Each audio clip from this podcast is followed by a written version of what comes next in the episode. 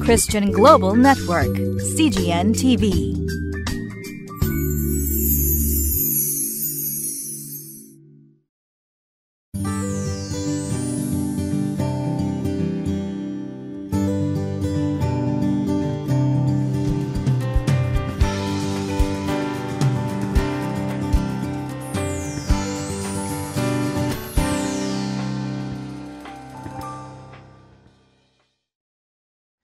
皆さんご機嫌いかがですか？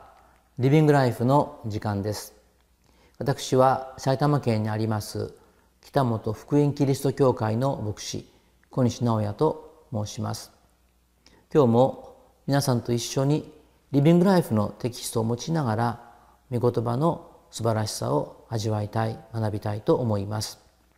今日は6月13日の土曜日です。今日の聖書の箇所は旧約聖書列王記第26章の1節から14節までです。リビングライフのテキストには今日の箇所のタイトルとして「神の関心はすべてに向かっています」と書かれています。この言葉は何を意味するのか考えながらこの御言葉を読んでまいりましょう。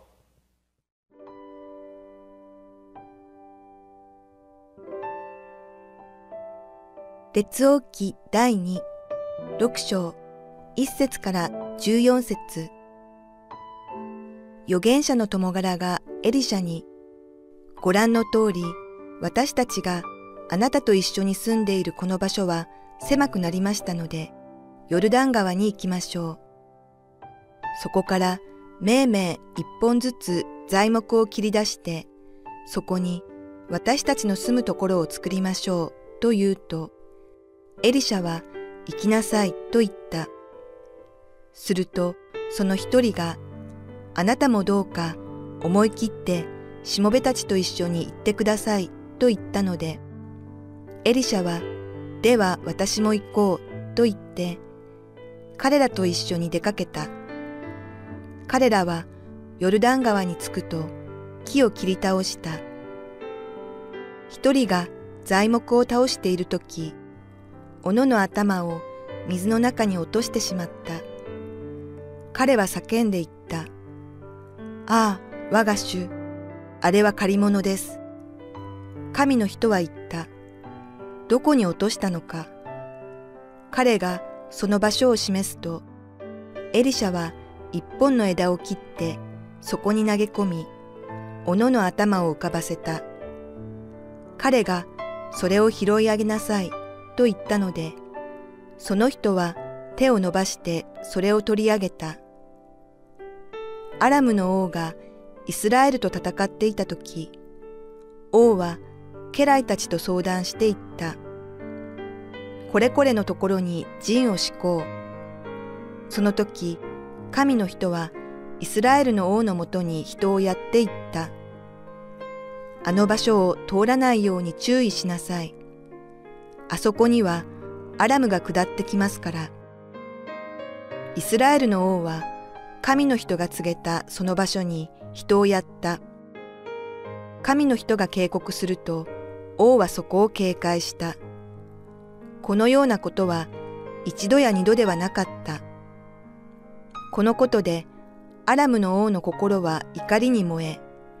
家来たちを呼んでいった。我々のうち誰がイスラエルの王と通じているのか。あなた方は私に告げないのか。すると、家来の一人が言った。いいえ、王様。イスラエルにいる預言者エリシャが、あなたが寝室の中で語られる言葉までもイスラエルの王に告げているのです。王は言った。言って、彼がどこにいるかを突き止めなさい。人をやって彼を捕まえよう。そのうちに、今彼はドタンにいるという知らせが王にもたらされた。そこで王は馬と戦車と大軍とをそこに送った。彼らは夜のうちに来てその町を包囲した。今日の聖書の箇所は列王記の第2の6章の1節から14節までです。でこのテキストによりますとこの箇所は2つに分かれています。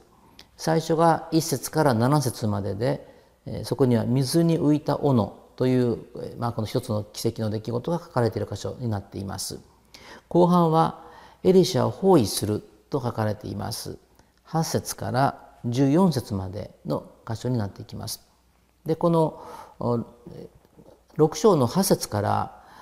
このエリシャの働きというのが少し変わっていくんですね。でこれまでエリシャは、まあ、預言者でありまたさまざまな奇跡を行ってきました。でこの水に浮いたこの斧というこの箇所までは主としてエリシャはいろいろな個人の必要に応えてその病気の癒しであったりあるいはその危機の時に食べ物を備えることであったりとかそういう個人的なこのいろいろな必要に応えてきたそういう働きが書かれてきたんですね。ところがこの6章の8節以降、まあ、8章ぐらいにわたるところではもっと大きなスケールになっていくんですね。国全体の問題あるいは海外との関係というそういう中でエリシャが働いていくということが、まあ、見られていく、まあ、一つの分かれ道分かれ目でもあるわけなんです。前半のストーリーはこの水に浮いた斧という出来事ですね。ちょっと読んでみますが一節を読みますね。預言者の友柄がエリシャにご覧の通り私たちがあなたと一緒に住んでいるこの場所は狭くなりましたのでヨルダン川に、えー、行きましょう。そこからめいめい一本ずつ材木を切り出してそこに私たちの住むところを作りましょうというとエリシャは行きなさいと言ったとあります。このエリシャは預言者や奇跡を行うだけではなくてまあ、当時おそらく預言者学校のようなそういう養成所があってそこのまあまあ監督というかそういうまあ責任者のような仕事もしていたんではないかと思うんですね。ですから預言者の友柄という預言者の仲間たちあるいは学生たちというそういう言葉がこの辺りで出てくるわけなんですね。で、まあ、あるそのおそらくその預言者学校のような場所が、まあ、人数が増えたのか手狭になったんでしょうねこの場所は狭くなりましたからもっと大きいのを建てましょうということになってそれであの、まあ、木を切りに行くことになったわけです。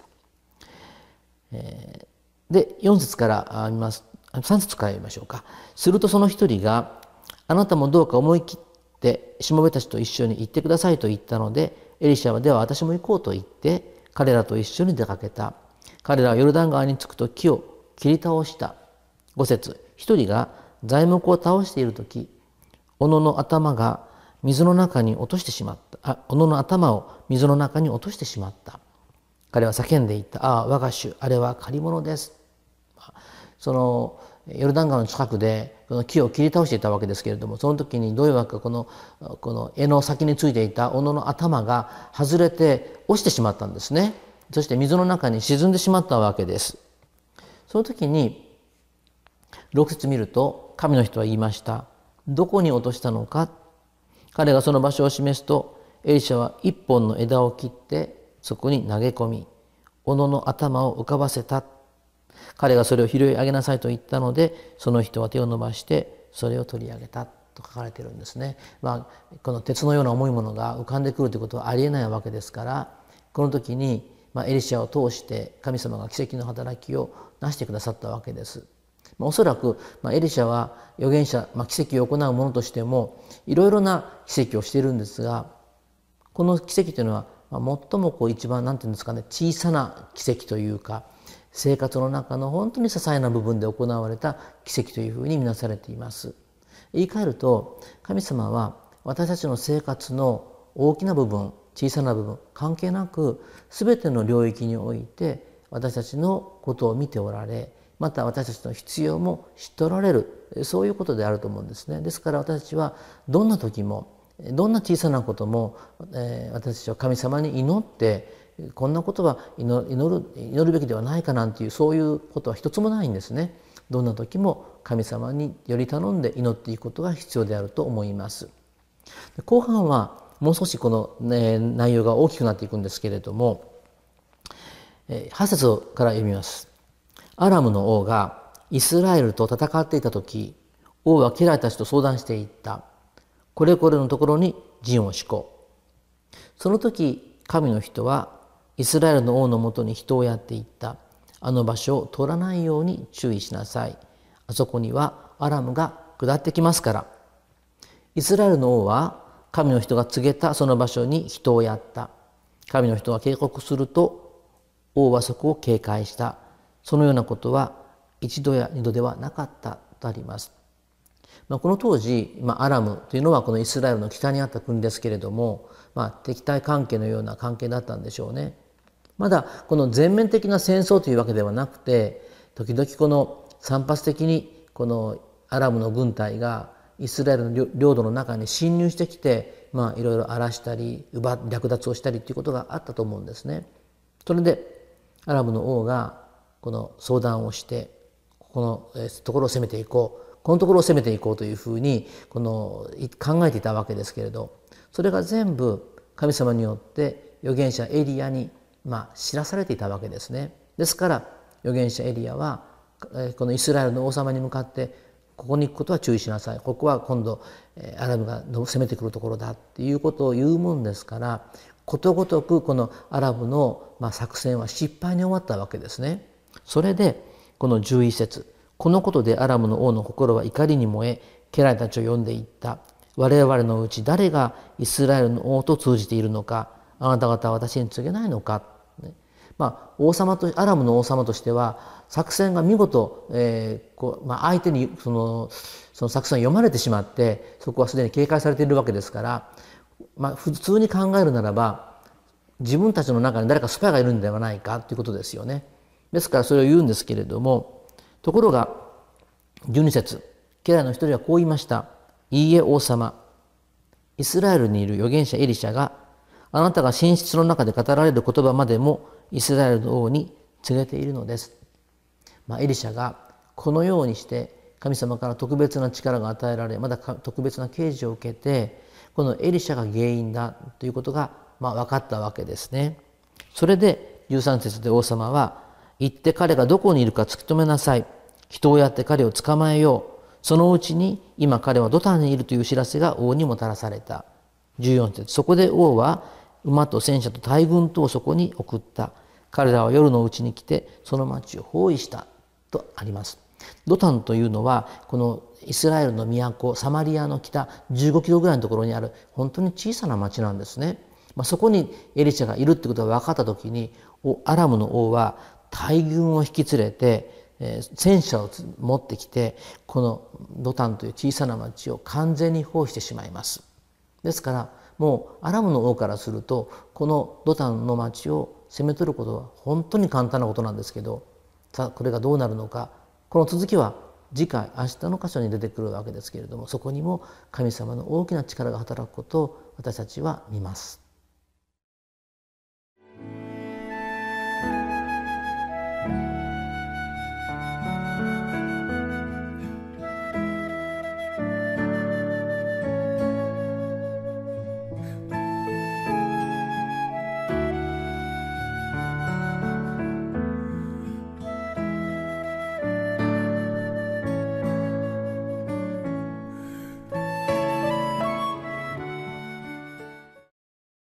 今日の箇所には2つの出来事が記されています。一つはこの斧が水に浮かぶという、まあ、最も小さな奇跡と言われる出来事後半はこのアラムという国がエリシャをまあ捕らえに国全体で大軍率いて攻めてくるという非常に大きな出来事があります。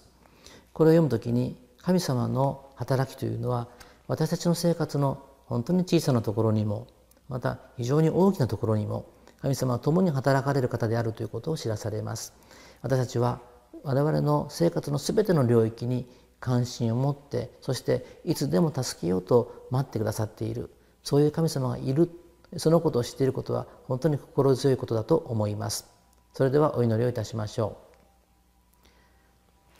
う。恵み深い天の父の神様今日の出来事を通して神様は小さなことにも大きなことにも働かれる方であることを知りました。どうぞ私たちは生活のすべての領域の中でいつもあなたを信頼しあなたにより頼みあなたに祈るものとならせてください。救い主イエス様のお名前を通してお祈りいたします。アーメン。